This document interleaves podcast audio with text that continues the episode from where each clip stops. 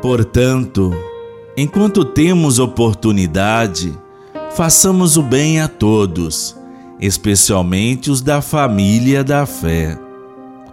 Meu amigo, minha amiga, você e sua família, muita paz e todo bem para hoje, quinta-feira, 31 de março. Estamos na quarta semana da quaresma. A oração é um momento de intimidade com Deus é uma conversa de criaturas com o Criador.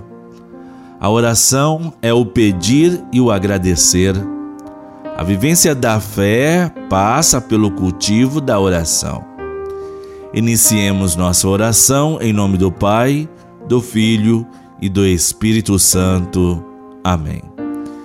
Que a graça e a paz do nosso Senhor Jesus Cristo, o amor de Deus Pai, e a comunhão do Espírito Santo esteja conosco.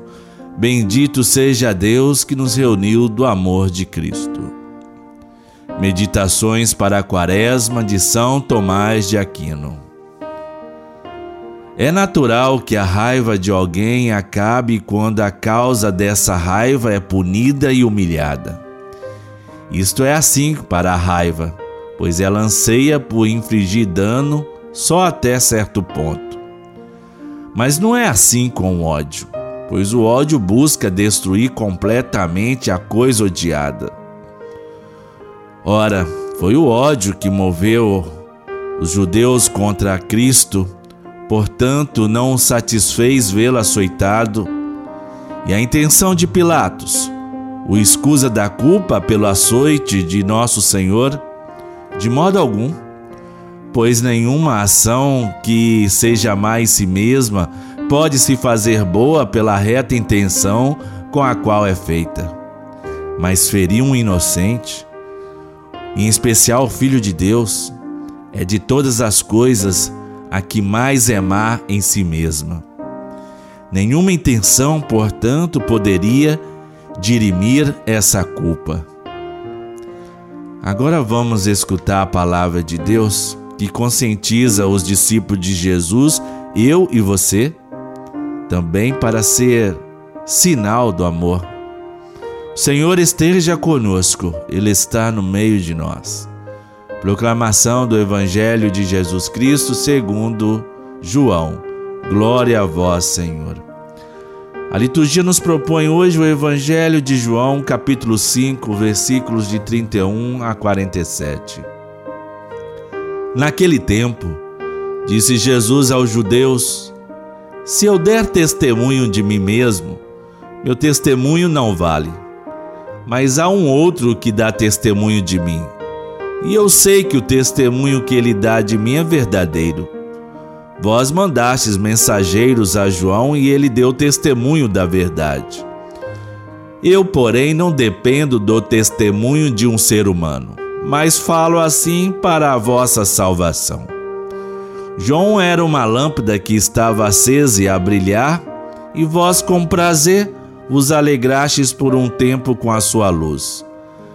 Mas eu tenho um testemunho maior que o de João: as obras que o Pai me concedeu realizar.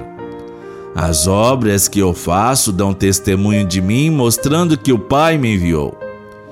E também o Pai que me enviou dá testemunha a meu favor. Vós nunca ouviste sua voz, nem viste sua face, e sua palavra não encontrou morada em vós, pois não acreditais naquele que ele enviou. Vós examinais as Escrituras, pensando que nelas possuís a vida eterna. No entanto, as Escrituras dão testemunho de mim mas não quereis vir a mim para ter a vida eterna. Eu não recebo a glória que vem dos homens, mas eu sei que não tendes em vós o amor de Deus.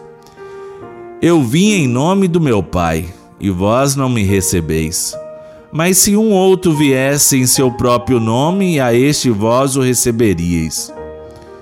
Como podereis acreditar, vós que recebeis glórias uns dos outros, e não buscais a glória que vem do único Deus. Não penseis que eu vos acusarei diante do Pai. Há alguém que vos acusa, Moisés, no qual colocais a vossa esperança. Se acreditasseis em Moisés, também acreditaríeis em mim, pois foi a respeito de mim que ele escreveu. Mas se não acreditais nos seus escritos, como acreditareis então nas minhas palavras? Palavra da salvação, glória a vós, Senhor. No evangelho de hoje, Jesus, ele ele se dirige àqueles que estudam a Sagrada Escritura, mas que mesmo assim não acreditam que ele é o filho de Deus e afirmam categoricamente: Mas eu sei que não tendes em vós o amor de Deus. Essa é a pior tristeza que um ser humano pode ter na vida. A falta do amor que vem de Deus. Quem não consegue enxergar os milagres realizados por Jesus como sendo obras de Deus Pai, é porque tem um coração endurecido. Jesus prova a autenticidade de sua filiação divina e de sua missão por meio de suas próprias ações de promoção da vida. O próprio amor com que Jesus se comunicou testemunha em seu favor. E nós hoje somos chamados para dar continuidade do amor de Jesus, nos colocando a serviço do próximo, levando a palavra de Deus que promove a vida. Oremos. Nós os pedimos, ó Deus de bondade, que corrigidos pela penitência e renovados pelas boas obras, possamos perseverar nos vossos mandamentos e chegar purificados às festas pascais. Por Cristo nosso Senhor. Amém. Pai nosso que estais nos céus, santificado seja o vosso nome. Venha a nós o vosso reino, seja feita a vossa vontade, assim na terra como no céu. O pão nosso de cada dia nos dai hoje, perdoai-nos as nossas ofensas, assim como nós perdoamos a quem nos tem ofendido. E não nos deixeis cair em tentação, mas livrai-nos do mal, pois teu é o reino, o poder e a glória para sempre. Maria, Mãe da Igreja, ajuda-nos a entregar-nos plenamente a Jesus, a crer no seu amor sobretudo nos momentos de tribulação e de cruz, quando nossa fé é chamada a amadurecer. Ave Maria, cheia de graça, o Senhor é convosco. Bendita sois vós entre as mulheres, e bendito é o fruto do vosso ventre, Jesus. Santa Maria, Mãe de Deus, rogai por nós, pecadores, agora e na hora de nossa morte. Amém. Nosso auxílio está no nome do Senhor.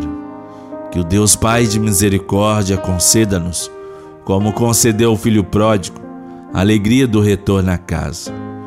O Senhor Jesus Cristo, modelo de oração de vida, nos guie nessa caminhada quaresmal a uma verdadeira conversão. O espírito de sabedoria e fortaleza nos sustente na luta contra o mal, para poderdes com Cristo celebrar a vitória da Páscoa e abençoe-nos o Deus misericordioso, Pai, Filho e Espírito Santo. Amém. Quando abraçamos alguém amado, sentimos o coração do outro em sintonia com o nosso. Por isso, não tenha medo ou vergonha de demonstrar afeto, pois ele é capaz de curar. No amor de Santa Rita, nunca estaremos sozinhos.